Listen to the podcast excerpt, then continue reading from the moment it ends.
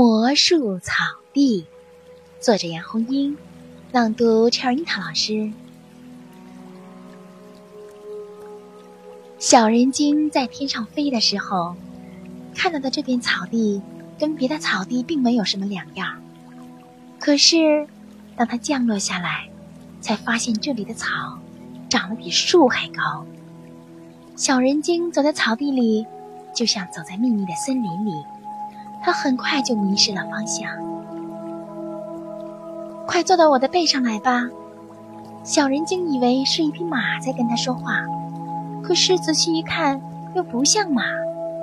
马有四条腿儿，它有六条腿儿；马有尾巴，它没有尾巴，而且它的脑袋和屁股一样大，被细细的腰连接在一起。请问你是谁呀？我是蚂蚁呀，蚂蚁怎么会有这么大？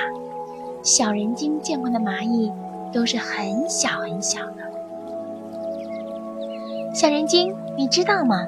你正在一片魔术草地上。魔术草地，小人精问：“难道这草地会变魔术吗？”是的，这草地一到晚上就开始变魔术。巨大的蚂蚁说。它可以把很小很小的动物变得很大很大，比如把小蚂蚁变成像我这样巨大的蚂蚁。它还可以把很大很大的动物变得很小很小。你见过大象吗？小人精当然见过大象。大象的身子大的像一座小山，四条腿粗的像四根柱子。巨大的蚂蚁让小人精骑到它的细腰上。他要带小人精去看看，魔术草地把大象变成了什么样子。六条腿的巨大的蚂蚁，比四条腿的马跑得快。